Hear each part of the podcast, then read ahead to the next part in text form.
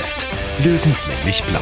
Mit Florian Weiß, Anja Guder und Alexander Augustin.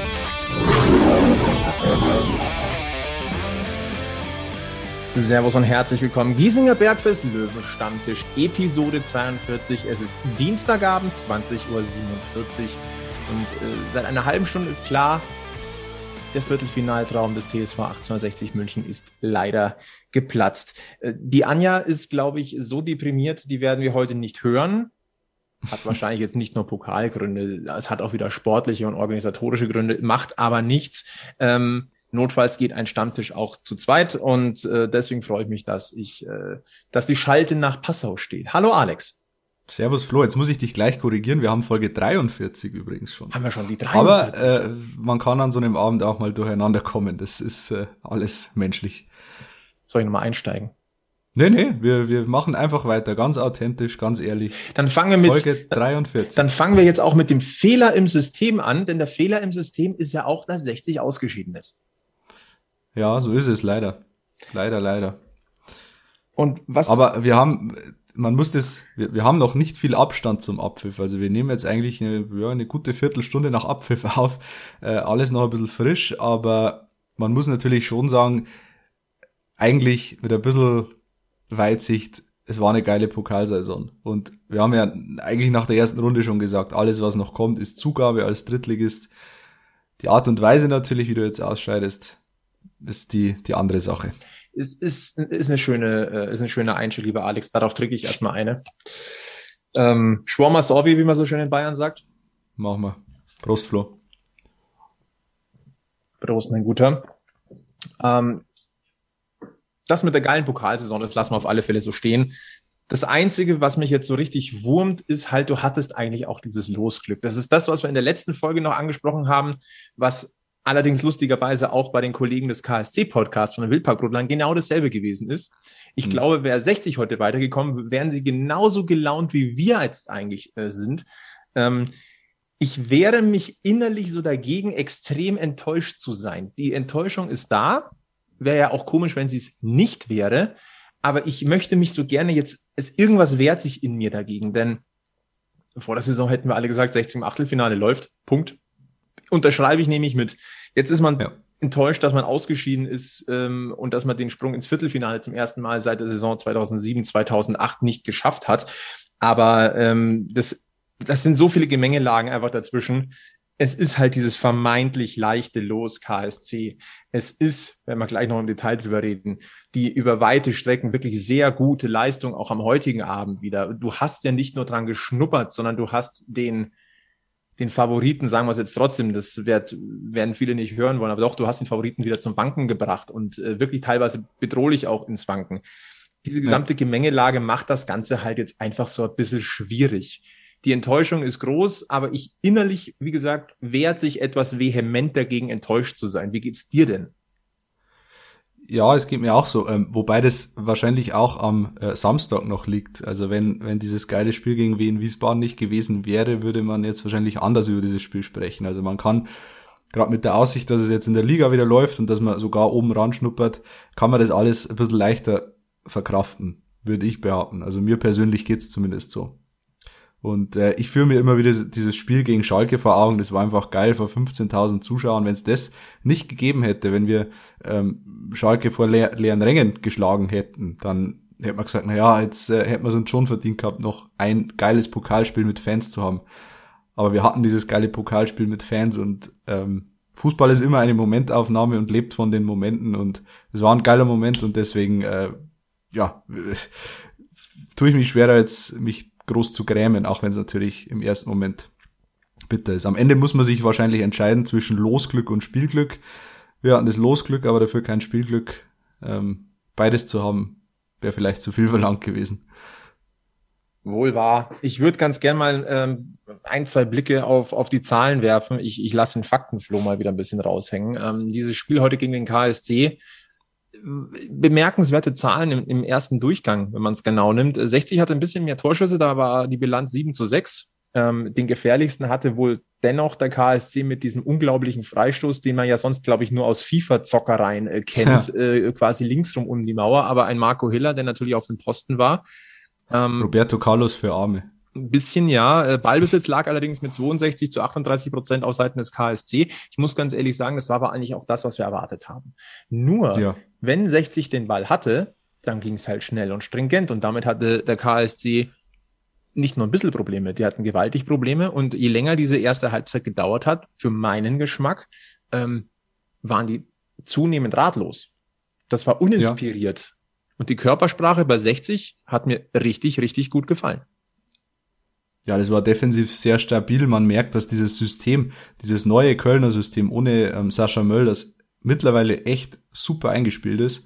Ähm, man, man agiert im ersten Moment natürlich sehr viel defensiver. Man setzt nicht mehr auf dieses Offensivpressing wie im äh, 4-2-3-1, wo ja vier Mann eigentlich Vollgas anlaufen immer. So, so war es ja oft in der, in der ersten Phase dieser Saison. Ähm, das hat man jetzt ein bisschen zurückgefahren ähm, auf auf Kosten des, des Offensivspiels ein bisschen, aber natürlich zugunsten des, der, der defensiven Stabilität auch im Zentrum und das hat sehr gut funktioniert, dann auch mit diesen schnellen Umschaltmomenten, vertikales Spiel, schnörkellos nach vorne.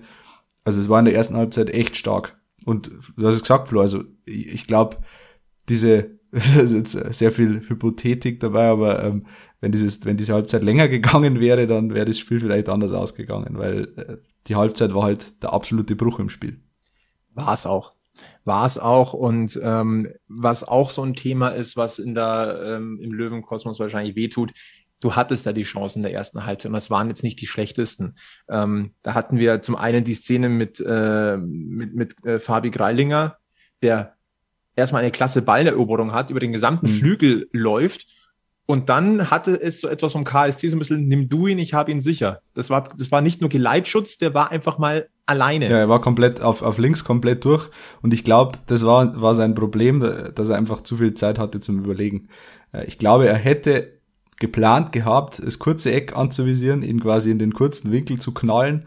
Ähm, hat dann aber nicht funktioniert und der Herr Chris, nee, wie heißt der Gersbeck, hat den Ball dankend aufgenommen. Es war, war leider, also es war mit Abstand die größte Chance. Er kann es eigentlich flach ins lange Eck machen, wenn er sich auf den rechten Fuß den Ball legt, hoch ins kurze Eck, querspielen, vielleicht sogar nochmal zurücklegen.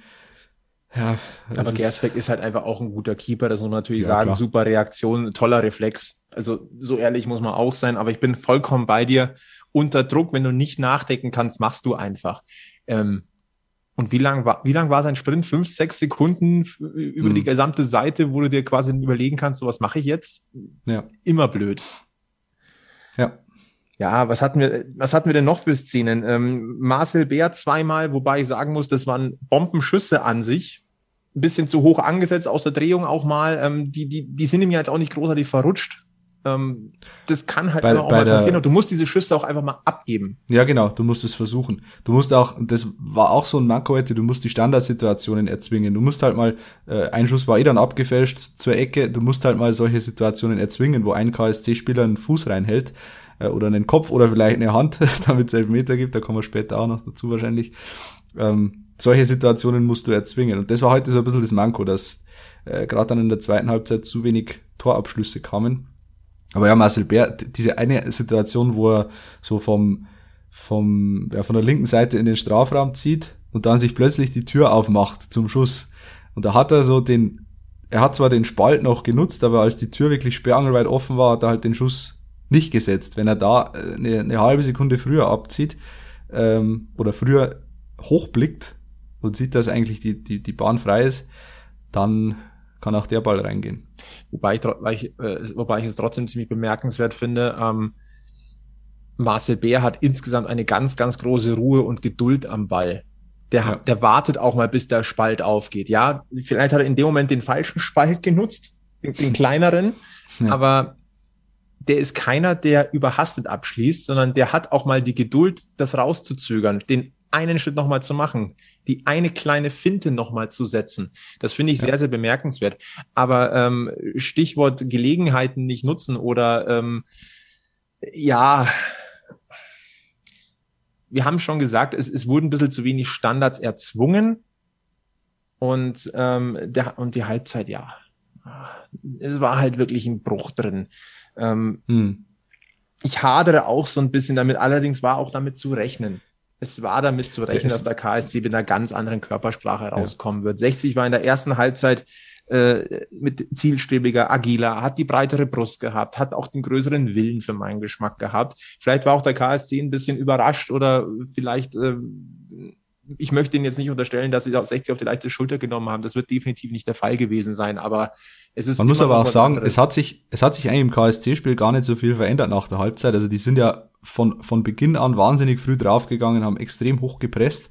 Aber in der ersten Halbzeit hat 60 einfach ähm, die Ideen gehabt, dieses Pressing auch flach zu überspielen, jetzt nicht, nicht nur lange Bälle raus zu, zu drischen, sondern wirklich ähm, kontrolliert dieses Pressing zu überspielen. Und das hat dann im, in der zweiten Halbzeit nicht mehr so geklappt. Vielleicht weiß ich nicht, hat sich der Kopf eingeschaltet, je länger es da 0 zu 0 steht in dem Pokal-Achtelfinale, desto mehr denkst du natürlich auch nach. Ähm, und dann, ja, es war dann so ein bisschen wie die Kaninchen, äh, wie das Kaninchen vor der Schlange. Ähm, KSC ist die Schlange, die, die Löwen das Kaninchen, die sie, sie machen Zickzack und versuchen irgendwie zu entkommen, aber irgendwann schlägt, äh, äh, schnappt die Schlange dann halt zu. Und was ich sagen wollte mit dem äh, Blick auf die Geduld, die ein Marcel Bär am Ball hat, äh, so geduldig ein Marcel Bär im Abschluss sein kann, so überhastet ist 60 in der zweiten Halbzeit geworden. Die mhm. Ruhe war plötzlich weg. Es, ähm, der, der Spieler, der mir in der Hinsicht äh, tatsächlich am meisten aufgefallen ist, de, war Richie Neudecker. Ja. Und ähm, zwar, er war wieder mal einer der technisch besten Spieler auf dem Platz, auch wieder ein Dreh- und Angelpunkt. Das, nimmt, das ist unbestritten und ähm, das, was ich jetzt sage, ist auch überhaupt keine Schelte für, für Richie Neudecker. Der hat drei gute Körperbewegungen gehabt, wenn der Ball erobert wurde, hat, da, hat sich dadurch Raum verschafft, aber der Pass war überhastet ins Leere oder zum Gegner. Ja. Und da ist ein Haken ins Spiel gekommen. Und zwar zunehmend, mit jeder Minute mehr. Und ähm, deswegen ist für mich Richie Neudegger heute so ein bisschen sinnbildlich fürs Löwenspiel ja. gewesen. Aber es ist nicht seine Schuld. Das hat sich einfach nee, eingeschlichen und symptomatisch dafür, weil halt Richie Neudegger auf der zentralen Mittelfeldposition auch der Fixpunkt gewesen ist. Deswegen ja. ist es aufgefallen. Kein Vorwurf an ihn, aber an ihn konnte man es halt festmachen er war ein brutaler Aktivposten, gerade in der ersten Halbzeit und hat auch viele Bälle wirklich gut behauptet und, und wie du gesagt hast, öfter mal auch verzögert und dadurch äh, den Gegenspieler aussteigen lassen. Ähm, aber die, die Pässe in die Tiefe waren das Problem. Stefan Lex hat extrem viele Läufe in die Tiefe gemacht. Er hat aber eigentlich, also ich kann mich an keinen Ball erinnern, den er wirklich mal perfekt in den Fuß gespielt bekommen hat. Und dann läufst du dich halt irgendwann tot. Und dann wirst du halt nach 70 Minuten oder wann war es irgendwann ausgewechselt, völlig ausgepumpt und fragst dich eigentlich, was habe ich heute gemacht? Aber ja, Stefan Lex kann man wahrscheinlich am wenigsten vorwerfen. Ich finde, dass man einem Großteil oder dem, also dem wirklichen Großteil der Löwen heute nicht den großen Vorwurf machen kann. Der Wille war ja. da, der Einsatz war da. Ähm, was man ihnen vorwerfen kann, ist, dass du die Chancen, die du hattest, und man weiß, dass es im Pokal gegen ein höherklassiges Team nicht so extrem viele Chancen geben wird, dann musst du halt mal einen machen.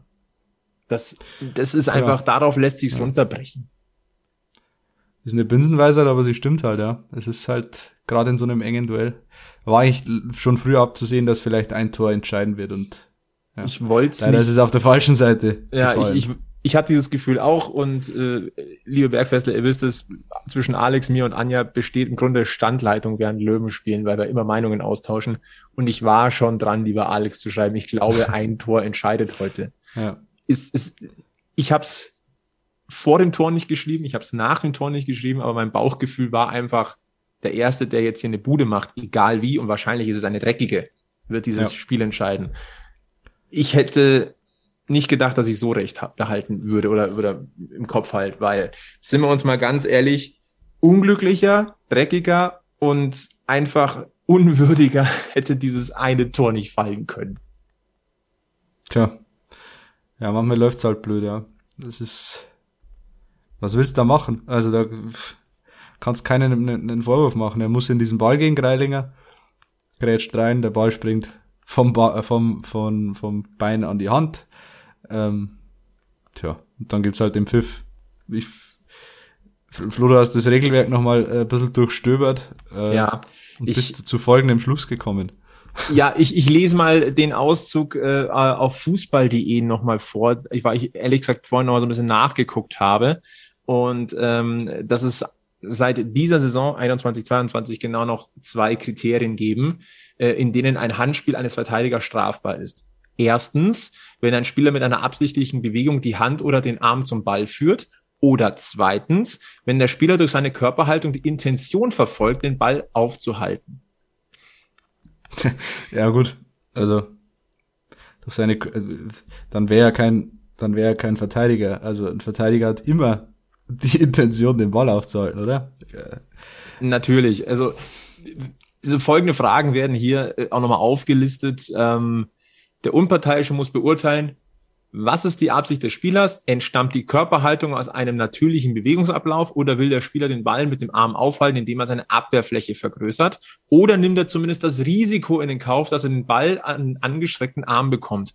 Und dort kommen wir jetzt an den Punkt, wo ich sagen ja. muss, er nimmt, natürlich nimmt Greili, es ist ein normaler Bewegungsablauf, ja, aber der Arm ist schon vergleichsweise hoch. Also deswegen, es ist beides, es ist, es ist beides, es ist eine natürliche Bewegung, aber ähm, er nimmt das Risiko in Kauf. Also ja, äh, diese Handregel ist, ist allgemein schwierig. Ja. Am Ende, am Ende heißt es dann ja Ermessensspielraum und keine ja. klare Fehlentscheidung oder keine klare Mussentscheidung. Ähm, ja. Also ich sage, muss, muss man so akzeptieren, ist, ist so. Es ist jetzt auch müßig im Nachgang darüber ja. diskutieren.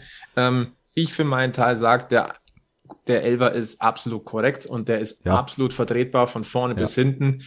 Aber, und das ist jetzt auch ganz wichtig, an Fabi Greilinger jetzt hier, wenn jetzt hier irgendeiner Fabi Greilinger ans Kreuz nagelt, dann nagel ich den ich an den, ans Kreuz.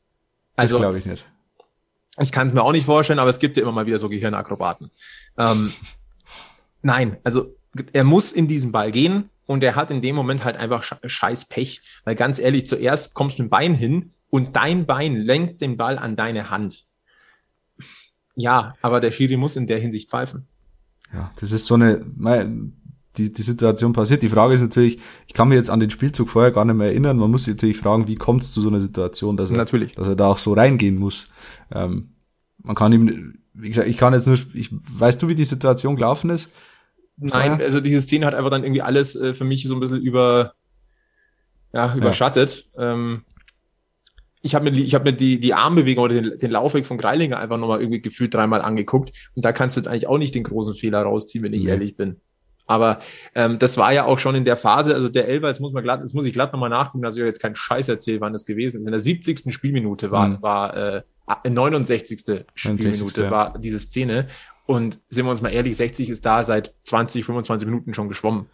Es war die logische Konsequenz. Ja, und man muss ja. auch ehrlicherweise sagen, der Ball war ja auch vorher schon mal im Tor. Erstmal da Chapeau, dass der, äh, dass der ähm, Schiedsrichterassistent diese knappe Abseitsposition auch erkannt hat. Man könnte und der Videoassistent ja, es bestätigt hat. Richtig, also ähm, das war tatsächlich eine neue Situation für uns, glaube ja. ich, äh, in einem Löwenspiel. Ähm, zu, ich bin ja tatsächlich zwei, dreimal zusammengezuckt, als mal ein KSC-Spieler am Boden lag, als ja. an der Strafraumkante was gewesen ist. Genau, ja. Ähm, es gab eine Situation mit Sammy, es gab eine Situation mit Sammy Baker hier, wo er einen KSCler so ein bisschen von hinten in die Kniekehle tritt im 16er, ähm, im Versuch, den Ball zu klären. Da habe ich kurz, äh, kurz mal innegehalten. Also das mhm. war habe ich eigentlich schon damit gerechnet, dass sich der Kölner Keller meldet, der in dem Fall ein Übertragungswagen vor dem Grünwalder Stadion ist, glaube ich. Oder wie, wie war das technisch aufgebaut? Ich, ich habe keine Ahnung. Direkt vor Ort. Äh, aber nicht vergessen, der Kölner Keller ist in dem Fall nicht das Anwesen von unserem Trainer, sondern es ist tatsächlich vom DFB. Ähm, ja. Gab es nicht noch eine Szene mit, mit Erik Tallig, der im Fallen den Ball so ein bisschen noch wegspitzelt irgendwie ähm, ja, und ja. Äh, dann aber auch ein, ein KSC-Spieler laut schreiend in die Knie. Wobei das, glaube ich, das glaube ich war sogar vor dem 16er. Wobei, ja. äh, wenn man so in die Pokalhistorie schaut, das war ja nicht immer Kriterium dafür, äh, Nein. da jetzt keinen Elfmeter zu geben. Fouls von außerhalb des 16ers. Nein, absolut nicht. Und äh, lass uns mal so stehen. Also der, der VAR hat nicht eingegriffen, eine, eine unauffällige äh, Premiere ähm, auf diesen Söhnen, zumindest nicht in der Form, dass, dass der Referee nochmal hätte rausmarschieren müssen äh, an den Monitor. Äh, zumindest wurde das Abseits bestätigt. Äh, so gesehen, das war gut, aber wenn man ganz ehrlich ist, ab dem Zeitpunkt war klar, okay, der KSD hat jetzt endgültig Oberwasser, äh, weil er mhm. weiß, es kann einer reingehen. Also das macht psychologisch schon was mit einer Mannschaft. Und 60 hat sich nicht mehr fangen können. Da war das Bemühen zu spüren. Ähm, ich fand es in der Schlussphase dann auch wieder, wieder ein Tick besser. Aber so diese, das Endgültige war halt nicht da. Klar, die, die war, war Erik Tallig alleine vom Tor, aber da muss man auch ehrlicherweise sagen, der war nochmal bedrängt. Ja. Ähm, da müsste eher noch der, äh, die Situation von, von Philipp Steinert in der Nachspielzeit äh, reingehen, als die Situation von Erik Tallig. Ähm, unterm Strich bleibt einfach ein Ausscheiden, dass das richtig schmerzhaft ist, weil die Chance da gewesen ist, vor allem aufgrund der ersten Hälfte. Wenn wir aber über 90 Minuten gucken, dann ist das Ergebnis spiegelt eigentlich genau dann den Spielverlauf wieder, wenn man mal ganz ehrlich mhm. ist. Und ähm, ja, es tut weh. Äh, in dem Zuge, das möchte ich nicht vergessen, ich möchte kurz einen Blick auf Erik Tallig werfen. Der war ja heute der, äh, ja, der einzig Neue in der Startformation, ähm, weil ich auch schon die ersten, äh, ich will nicht sagen fieseren Kommentare, aber so ein bisschen abwertenden Kommentare über Erik Tallig gelesen habe. Ich finde, er hat sich heute sehr gut eingebracht. Äh, dem war der Wille nicht abzuschreiben. Ähm, ich fand, er hat zusammen mit, mit äh, Dennis Dressel da schon, ähm, er war nicht so auffällig wie Dennis Dressel, aber ich finde, er hat eine solide Arbeit geleistet und ähm, er hat nochmal, ich finde trotzdem, dass Erik Tallig einen Schritt nach vorne gemacht hat. Ja, also das war halt völlig okay. Da, da gibt's überhaupt nichts. Und, das, ja, also. Top, also ich gebe dem Jungen wirklich nochmal ein bisschen Zeit. Hat viele, viele gute Ansätze gehabt, aber natürlich bleibt dann wieder hängen, ja, er vergibt kurz vor Schluss diese Ausgleichschance. Das ist natürlich das, was in der Nachbetrachtung am meisten hängen bleibt. Aber insgesamt fand ich das grundsolide, wirklich. Ja. Und äh, weder ein Erik Tallig noch ein Fabian Greilinger sollten da jetzt großartig ins, äh, ins Spotlight gerichtet äh, gesetzt werden. Und ähm, ich hoffe auch, dass äh, vor allem Fabi Greilinger, der sich jetzt ja eigentlich in der Stammelf mittlerweile festgespielt hat und eigentlich eine tolle Rolle spielt, äh, noch viel lernen muss, vollkommen klar, ähm, dass ihn das jetzt vom Kopf her nicht irgendwie belastet, weil ähm, das sind Situationen, die können passieren, das muss aber ganz schnell abschütteln. Und es war ja. definitiv, sehr zu sagen, man hat wegen Greilinger verloren, bitte, nee, das ist äh, Bombenquatsch. Na, das war Außerdem einfach Pech, das hätte einen, passieren können. Eine Niederbayern bringen sowieso so schnell nichts aus der Ruhe. Gut, ah, ja, okay. Wie war es eigentlich für dich, das auf Sky zu schauen? Also bei mir sind da echt alte Wunden aufgerissen. Ich verbinde Sky immer mit ähm, vor allem die Stimme von Toni Tomic, der hat ja öfter, glaube ich, die, die Löwen kommentiert äh, in der zweiten Liga. Da, da verbinde ich immer so diese trostlosen 0 zu 0 gegen Sandhausen und 1 zu 3 gegen FSV Frankfurt und so damit. Also das hätte ich mir eigentlich gerne erspart, aber es ging in diesem Fall gar nicht anders. Also was, ähm, was mir halt aufgefallen ist, ich muss, ich muss zugeben, ich verfolge jetzt äh, erste, zweite Liga nicht mehr großartig auf Sky. Ähm, ich, ich bin auch, auch kein Sky-Kunde. Ähm, ähm, durch glückliche nicht. Umstände konnte ich es heute auf Sky sehen. Ähm, aber was mir aufgefallen ist, sorry, da bin ich jetzt mal knallhart, wie lieblos produziert ist denn das bitte? Hm. Ähm, mir ist klar, dass Sky. Mir, mir ist schon klar, dass Sky mittlerweile äh, auch sparen muss, weil sie auch Rechte verloren haben und äh, dadurch auch weniger Abonnenten wahrscheinlich haben. Aber äh, es ist schon ein bisschen trostlos. Du gehst fünf Minuten vor Anpfiff, gehst du ins Stadion und mit dem Abpfiff gehst du raus. Äh, du kriegst eigentlich dein, keine Interviews mehr mit, wo ich mir denke, naja, das muss doch eigentlich noch drin sein. Und da erinnere ich mich, äh, Stefan, äh, Stefan sage ich schon, Alex, du wirst dich erinnern an, an ähm, als Annette Sattler bei uns war. Die hat natürlich, ich erinnere natürlich mich, Michael. Sie, natürlich hat sie das große Magenta Sportherz und ähm, muss natürlich das auch vertreten, aber mit einem hatte sie wirklich, also sie hatte mit fast allem recht, was sie gesagt hat, aber was ich absolut unterstreichen kann, die Produktionsqualität, die Magenta in der dritten Liga an den Tag legt, im Vergleich zu Sky, zweite Liga, Sky, DFB-Pokal, vor allem die kleineren Spiele, ähm, hm. ich würde mich immer für Magenta entscheiden. Und wir kriegen dafür ja. jetzt kein Geld, wohlgemerkt. Ne? Also das nee, ist wirklich mein, also. unsere persönliche Meinung, die wir hier kundtun. Das ist ja im Eishockey auch so. Also was Magenta da investiert an Arbeit und Aufwand, das ist schon bemerkenswert und da kann Sky nicht mithalten. Das muss man einfach so klar sagen. Ähm, die haben, klar, die haben das Argument Bundesliga, auf dem ruhen sie sich aus. Da, da sind bestimmt genug Leute da, die deswegen Geld zahlen und nicht, nicht wenig Geld. Aber ich verfolge auch ab und zu die zweite Liga mal so, so, so nebenbei. Ähm, da ist ja auch nicht anders. Also da, wenn du Konferenz schaust, das ist schon also wirklich am untersten Limit produziert. Ja, wohl wahr. Deswegen, ähm, bin, ich weiß, ich, ich habe mich heute echt gefragt, will man da eigentlich wieder hin? So auf Dauer. Also sportlich auf jeden Fall, ja, aber mhm. Sky schauen und dann äh, das leidige Thema Videobeweis. Ähm, Es bremst so also, ein bisschen. Ja, ich, ich weiß, sportlich absolut reizvoll und ich glaube, jeder wird sich mega freuen über den Aufstieg. Aber die Begleiterscheinungen vermiesen es einen, so, einem so ein bisschen. Ja, sie dämpfen auf alle Fälle so ein bisschen. Ja.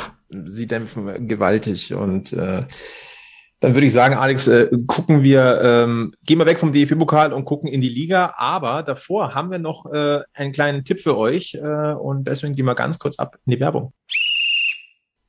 Alex, das neue Jahr hat angefangen und äh, wir beide sind ja durchaus keine Verachter von, äh, von Sixpacks, würde ich jetzt mal behaupten. Also ja, ich hätte, ich hätte gern einen, ja, aber ich würde, ich würde ihn nicht verachten, sagen wir mal so. aber ich bin dann auch zu faul, um diesen Aufwand zu betreiben, ihn zu bekommen. da haben wir was gemeinsam, wenn, wenn Sixpack bei uns dann äh, in flüssiger Form, aber ähm, in Sachen äh, Körperpflege, Männerhygiene und Männergesundheit ähm, haben wir einen Sixpack für euch. Und da haben unsere Freunde von Manscaped eigentlich das Richtige fürs neue Jahr, wenn man es ganz genau nimmt. Und äh, das ist das Performance Package 4.0 das wir jedem hier, glaube ich, wärmstens empfehlen können, lieber Alex. Äh, wir beide sind stolze Besitzer auch davon. Das stimmt, ja. Weil, weil du neues Jahr gesagt hast, Stichwort alte Zöpfe abschneiden sozusagen, oder? ähm, auch, auch untenrum. Absolut. Ähm, mit dabei in diesem Performance Package ist ähm, der Lawnmower 4.0. Das ist der modernste wasserdichte Intimrasierer aller Zeiten. Ich bin immer noch begeistert von dem LED-Licht vorne dran. Also, mhm. also Blindflug ist halt einfach nicht mehr. Äh, dazu äh, Pflegelotion, ähm, Deodorant. Ähm, was haben wir noch dabei? Äh, ich, ey, da ist doch auch der Crop Preserver. Jawoll. Ganz genau. Äh, passend dazu ähm, das passende Kulturbeutelchen dazu. Ein Ohr- und Nasenhaartrimmer ist noch mit dabei. Ähm, ein sehr gemütliches Boxershort. Oh ja, vor allem für, für Sport sehr gut geeignet, reibungsarm, also äh, richtig, richtig top. Da verrutscht auch nichts. Hat so ein bisschen längere ähm, Hosenbeine. Also ich bin sehr, sehr begeistert davon. Ähm, Manscaped hat natürlich noch viel, viel mehr für Männer. Ähm, und, und das ist eigentlich der Clou an der Geschichte, mit uns könnt ihr sparen. So ist es. Mit dem Code Bergfest20 bekommt ihr 20% auf eure Bestellung und darüber hinaus kostenlosen Versand. So ist es. Und äh, ich möchte jetzt an dieser Stelle noch eine, eine kleine Beobachtung erzählen. Ähm, es gibt doch bei, bei vielen Sport-News-Seiten ein äh, Werbung unten an der Seite, wenn man scrollt. Äh, ich war bei transfermarkt.de gestern unterwegs und mich äh, hat's ein bisschen gerissen, als ich diese Anzeige gesehen habe. Da stand nämlich, äh, so, so werden sie in kurzer Zeit ihre Augenringe los. Und da stand eine Frau, die sich einen Nassrasierer an ihr Augenlid gehalten hat. Ähm, manchmal liegt die Lösung so nahe, aber ich würde schon sagen, also wenn man sich schon die Augenlider wegrasiert, dann doch bitte mit dem Manscaped Lawnmower 4.0. Absolut. Und dann bitte, wenn ihr euch den holt, wie gesagt, Bergfest 20 im Online-Shop, spart ihr 20 Prozent. Alex, lass uns in die zweite, äh, die zweite Liga gehen. Ja, lass uns in die dritte Liga gehen. Ähm, und eine Sache müssen wir vom letzten Spieltag noch äh, auflösen. Und äh, natürlich, also wir feiern dieses 3 zu 2 über Wien Wiesbaden immer noch. Ähm, da wir ja heute das nicht als Kernthema haben in dieser äh, Bergfest-Folge, ähm, fassen wir einfach, wir hatten ja auch einen, äh, einen Twitter ähm, äh, Live-Space, wo wir uns noch quasi ein bisschen mit den, mit den Hörern unterhalten haben. Monster-Mentalleistung und glaube ich der beste Start. Also besser hätte so ein Start eigentlich auch für, für, für den Kopf nicht sein können für die Liga. Aber mhm. uns ist natürlich auch was aufgefallen und vielen Fans ist was aufgefallen. Da saß jemand auf der Tribüne im Grünwalder Stadion und keiner wusste so recht warum. Der Jenser. Jens Lehmann. Jens Lehmann. Mhm. War ja auch mal Löwenmitglied, aber eine offizielle Position hat der jetzt irgendwie nicht. Und zwar bei beiden Seiten nicht. Nee. Und ähm, ja, wir sind von, von einigen Leuten gefragt worden, ob man da nicht mal vielleicht nachhaken könnte. Haben wir getan, Alex. Und ich muss ganz ehrlich sagen, sowohl die Erklärung, die ist so ein bisschen kurios und eine Anekdote ist ziemlich witzig. Ja, die, die Erklärung ist ja mittlerweile bekannt. Er war offenbar auf Bitten von, vom SVW in Wiesbaden im Stadion. Ähm, ich weiß nicht, kennt er da jemanden, hat er irgendwie Beziehungen in diesem Verein. Ich weiß es nicht. Vielleicht ist ihm auch einfach langweilig geworden zu Hause. Also vielleicht kurz zur Erklärung. Jedes Team hat auch bei Geisterspielen eine bestimmte Anzahl an Tickets oder Plätzen zur Verfügung für seine Delegation. Genau. Ja. Stefan Eigner war zum Beispiel dabei als äh, mittlerweile Scout des SVW in Wiesbaden. Aber natürlich auch, ich glaube, der wäre auch als Ehrengast so reingekommen. Ja. Ähm, ja. Aber Jens Lehmann, das hat alle so ein bisschen vor, ähm, ja, vor Rätsel gestellt. Was macht der im Grünwalder Stadion? Zumal er ja jetzt nicht unbedingt der beliebteste Ex-Fußballer ist in der Fanszene, was, so, äh, was er auch sich selbst äh, ein bisschen eingebrockt hat in den letzten Monaten und Jahren. Äh, aber die Auflösung, äh, oder was heißt die Auflösung? Die Auflösung haben wir schon gebracht, aber die Anekdote zu diesem Besuch von Jens Lehmann im Grünwalder Stadion ist, ähm, er hat natürlich keinen Eintritt zahlen müssen, auch das ist äh, einigen sauer aufgestoßen, neben der Tatsache, dass er im Stadion sein darf und tausende andere nicht. Ähm, aber er hat dann doch noch löhnen müssen, äh, weil er nämlich äh, gegen einen 1860 Offiziellen äh, eine Wette verloren hat, der in der Halbzeit gesagt hat, pass auf, Ernst, wir gewinnen dieses Spiel noch 3 zu 2, wirst schon sehen. Ähm, Hand drauf, oder in dem Fall Faust drauf, weil wir ja Corona haben. Ähm, 20 Euro, äh, um 20 Euro ist gegangen. Jens Lehmann hat bekannterweise verloren und äh, hat jetzt auch noch 20 Euro blechen müssen. Immerhin. Für einen, für einen Haupttribünenplatz ist immer noch günstig, aber ähm, zumindest äh, ja ein symbolischer 20-Euro-Schein. Ja. Ist in die Kasse des TSV 1860 München gewandert. Ja. äh, und man kann sagen, er hat es nicht mit einem Ordner gewettert, äh, gewettet, sondern nee. es war schon ein höherrangiger Funktionär des TSV 1860 ja. München. Immerhin etwas. Ja. Also, Rückenwind in der dritten Liga für 60 München und jetzt schauen wir nach vorne und äh, es gibt noch keine großartige offizielle Meldung, aber es gibt ein kleines Indiz, dass das Spiel am kommenden Wochenende im Münchner Olympiastadion stattfinden wird, denn Türkgücü hat am heutigen Dienstag äh, auf Instagram einfach mal ein Foto gepostet vom Training mit den Worten, die Vorbereitungen für das Spiel gegen den TSV 1860 München sind gestartet. Deswegen gehen wir jetzt einfach mal davon aus, dass am kommenden Samstag im Münchner Olympiastadion das Derby zwischen Türkgücü und 60 steigt. Entschuldigung, das Dürbü haben wir ja gesagt. Entschuldigung. Aber den, den muss ich einfach bringen. Passt einfach auch zu gut. Ja, was schade ist. Einmal mehr. Und da muss ich jetzt sogar zugeben, da tut mir Türkic sogar ein bisschen leid. Die haben es hm. schon mit dem Timing in Sachen Geisterspielen. ja. Weil ganz ehrlich, also das, das Olympiastadion nicht schlecht gefüllt wäre unter Normalbedingungen bei diesem Spiel, wäre klar. Die Schätzungen gehen von bis. Ah, und man muss jetzt ehrlicherweise auch sagen, es ist bis heute natürlich nicht wirklich bekannt, für wie viele Plätze äh, Türkgücü das Stadion wirklich gemietet hat, weil wir kennen das vom TSV Havelse zum Beispiel, die ja in Hannover spielen, die haben genau zwei Tribünen gemietet. Und das ist die okay. Haupttribüne und die Gäste und die und der Gästeblock. Das wusste ich gar nicht. Das ist interessant. Das ja. ist wirklich so, weil dadurch mindert sich nämlich auch die Miete, weil du natürlich auch weniger ja. Ordner benötigst. Ja. Ähm, ist ja nur effektiv. Mal abgesehen davon, dass es totaler Käse ist, dass Havels in Hannover spielen muss. Aber das ist wieder ein ganz anderes Thema. Mhm. Aber ähm, zumindest ist, wüsste ich jetzt nicht, dass ich irgendwo eine offizielle Zahl gelesen habe an Plätze, die Türkgücü tatsächlich im Olympiastadion gemietet hat. Wir wissen, ähm, im Normalfall passen da 69.000 Zuschauer rein. Mittlerweile sind ja einige äh, Tribünenplätze entfallen wegen den Zu- und Abgängen für Konzerte. Ähm, ja. Ich würde jetzt mal schätzen, dass circa 59 bis 60.000 Plätze an sich verfügbar wären.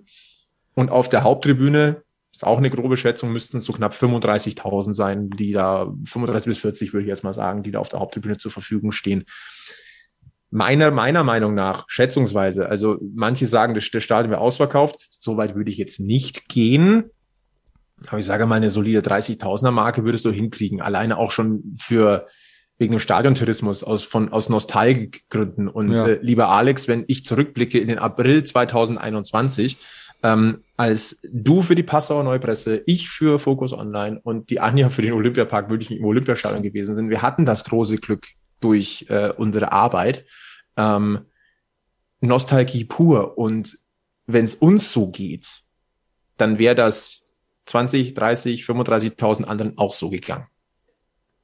Auf jeden Fall. Na gut, äh, Ende Januar, weiß ich nicht, wie viel sich da rausschleppen äh, würden in die Kälte. Aber natürlich unter normalen Bedingungen hätte es dann ein schönes Fußballfest mit wahrscheinlich äh, 90 Prozent Löwenfans. Ähm, so ist es halt wieder vor leeren Rängen, was halt, ja, äh, ich kann es nicht ganz nachvollziehen, äh, weil du natürlich im Olympiastadion erstens mega viel Platz hast. Also wenn du, wenn du nur 10.000 zulässt, äh, wird, da wird sich kein Mensch anstecken, da bin ich mir relativ sicher. Ich bin kein Virologe, aber das äh, traue ich mir zu sagen. Und außerdem, äh, heute lief die Meldung über Agentur Magdeburg darf am Wochenende vor 15.000 Zuschauern spielen. Also da muss man, und das hat ja Günter Gorenzel auch schon angesprochen, da muss man schon mal überlegen, äh, inwiefern da der Wettbewerb verzerrt wird. Also da, äh, das sind mittlerweile ähm, Gräben, die da klaffen. Äh, die einen lassen 15.000 rein, die anderen dürfen gar keinen reinlassen. Das hat natürlich Auswirkungen auch auf die Leistung einer Mannschaft.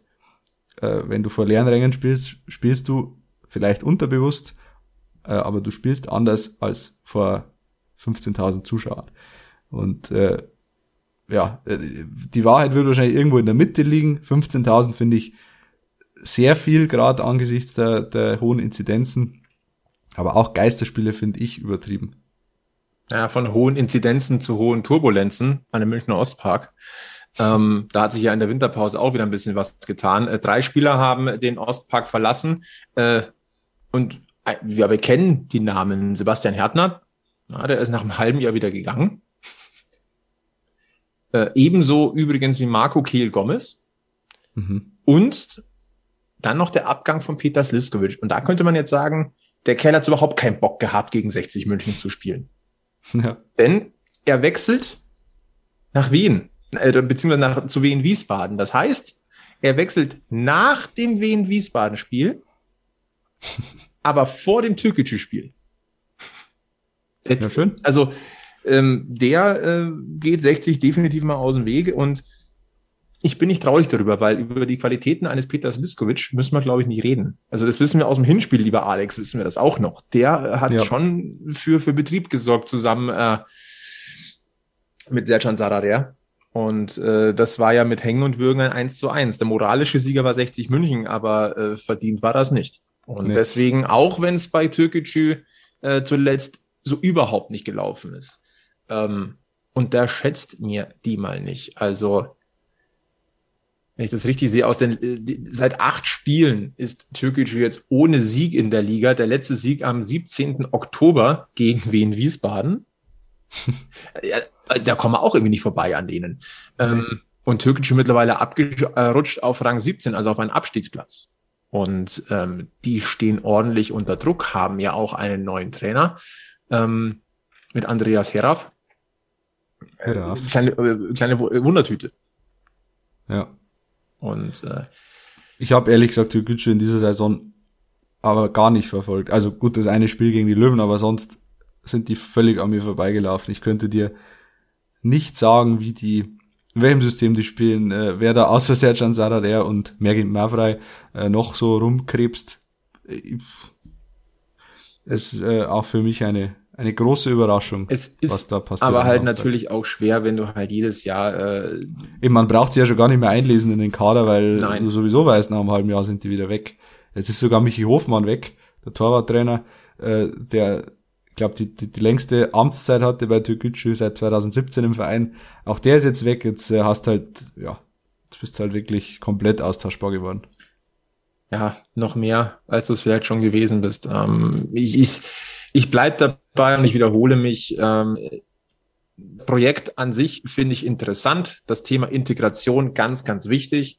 Ähm, die Herangehensweise finde ich halt schwierig. Ich kann, ich kann nur noch mal Max Kotny zitieren, was er bei uns mal gesagt oh, hat. Ja, bitte.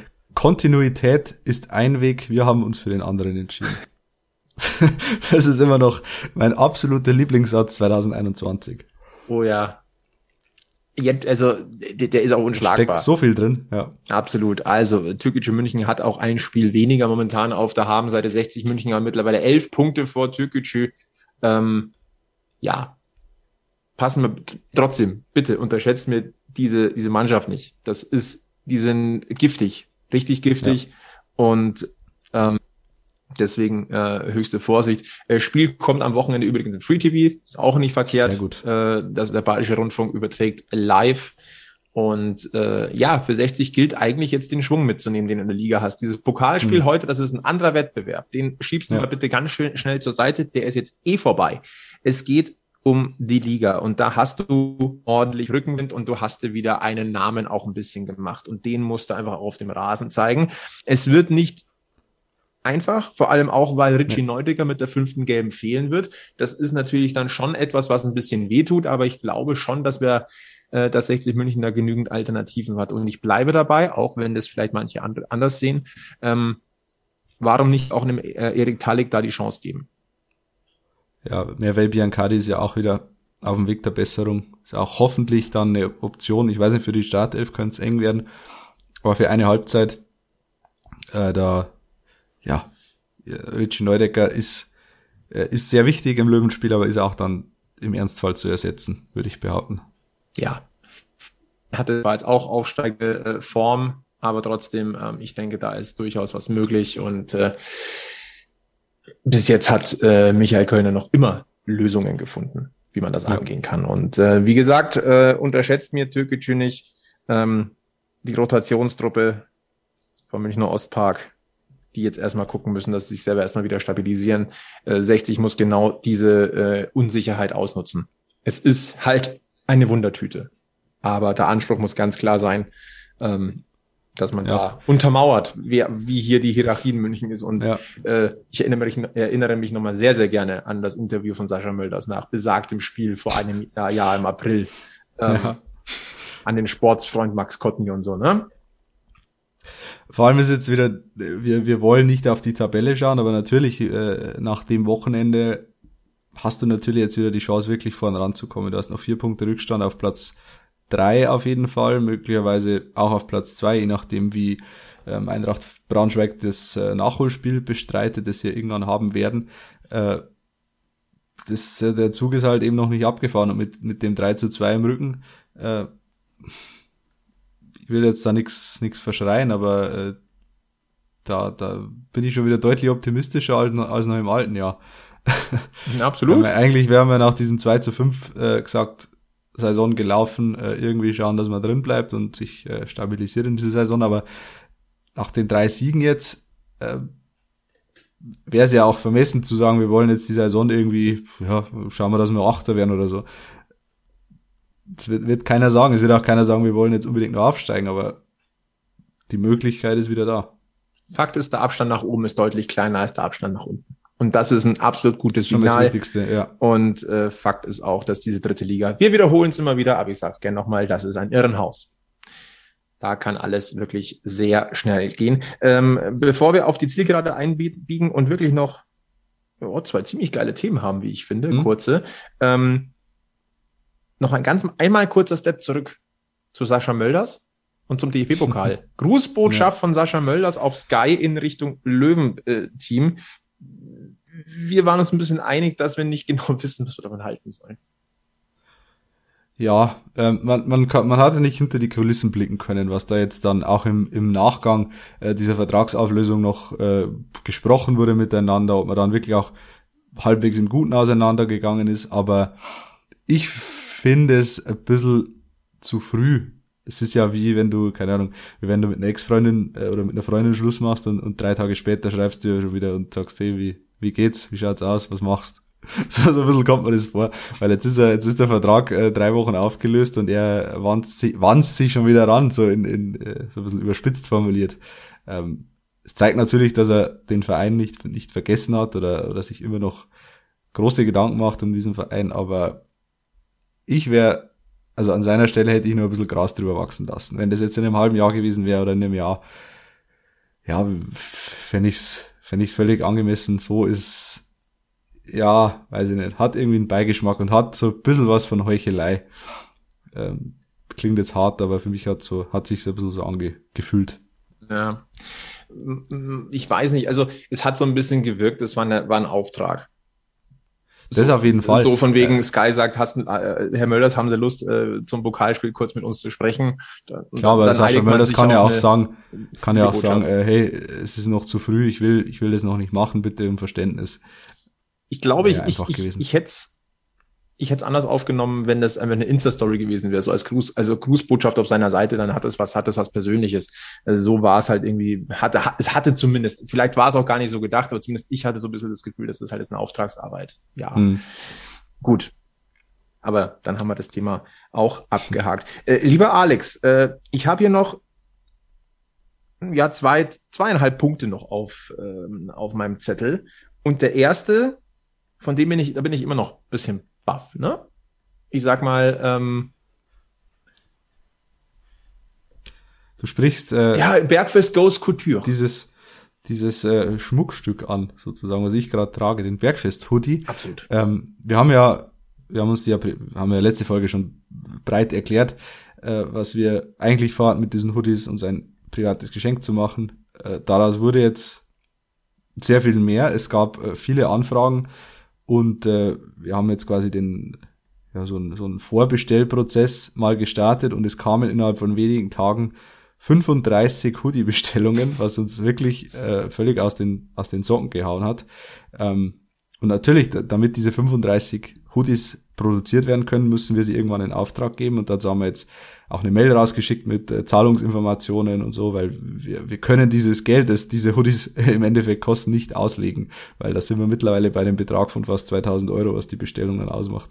Da, da müsst uns das bitte nachsehen, dass wir da das nicht auslegen können, sondern dass wir da auf Vorkasse setzen müssen. Es gab, äh, also viele haben, viele haben schon, haben schon äh, bezahlt und uns weitere Infos auch zu Versand und so zukommen lassen. Ein paar stehen noch aus und die würde ich jetzt auch hiermit bitten, noch äh, kurz äh, uns auf unsere Mail zu antworten, damit wir dann Ende der Woche auch bestellen können, damit alle zeitnah, ich hoffe dann vielleicht, ja normalerweise spätestens Anfang Februar, ich will jetzt nichts versprechen, ich weiß nicht, wie die Lieferzeiten momentan sind, äh, aber auf jeden Fall dann ihren Hoodie ähm, in den Händen halten können und auch tragen können.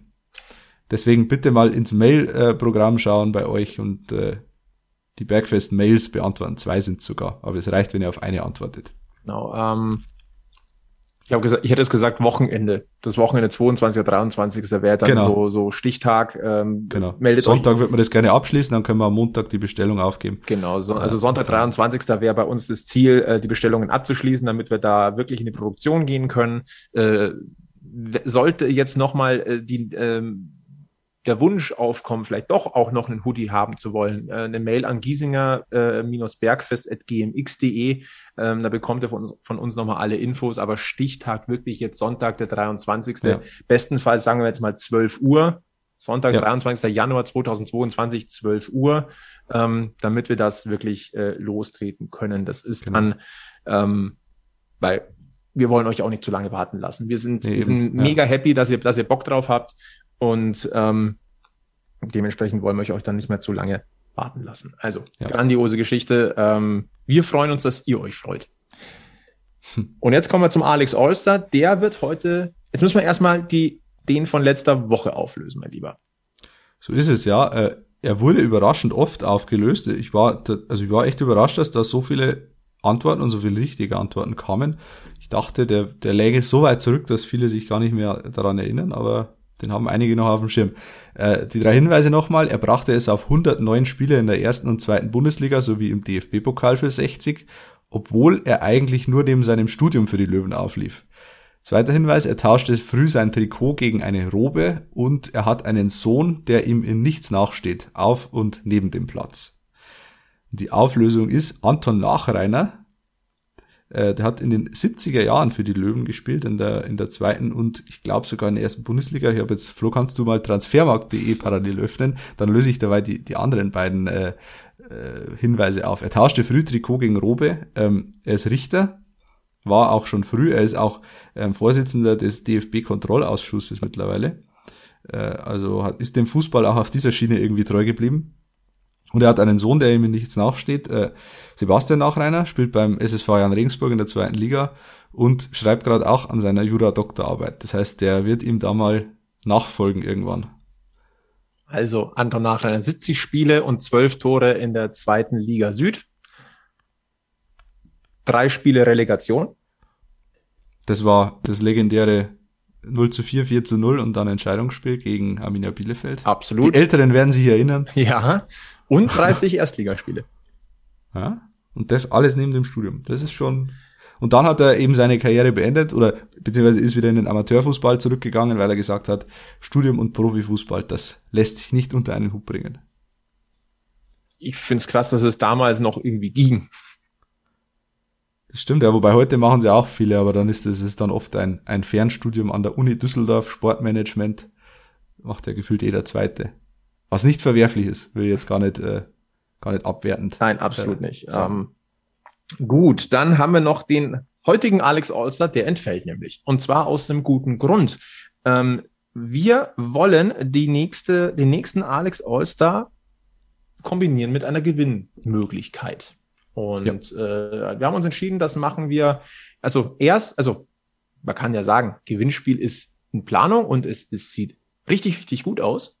Ähm, aber der nächste Alex Allstar, den gibt's in Verbindung mit einer kleinen Verlosung. Und wenn alles gut läuft, dann haben wir die schon kommende Woche, beziehungsweise ich ich, lehne mich jetzt mal ganz Wir weit gehen stark davon aus. Ja. Dass es nächste Woche dann äh, den Alex Allstar zu Folge äh, 44 dann ja schon ähm, wieder gibt. Ja. Dann könnt ihr wieder was gewinnen. So ist es. Mhm. Dann bleibt jetzt äh, die obligatorische Frage, lieber Alex. Haben wir irgendwas vergessen, was wir an diesem Stammtisch hätten noch besprechen müssen? Nö. Ich hätte gerne noch über die Pokalauslosung fürs Viertelfinale gesprochen, aber das kann man jetzt leider, leider sparen. Mhm. Tja. Zumal wir ja noch gar nicht wissen, wer überhaupt noch, noch weitergekommen wäre. Richtig. Interessiert mich auch nicht.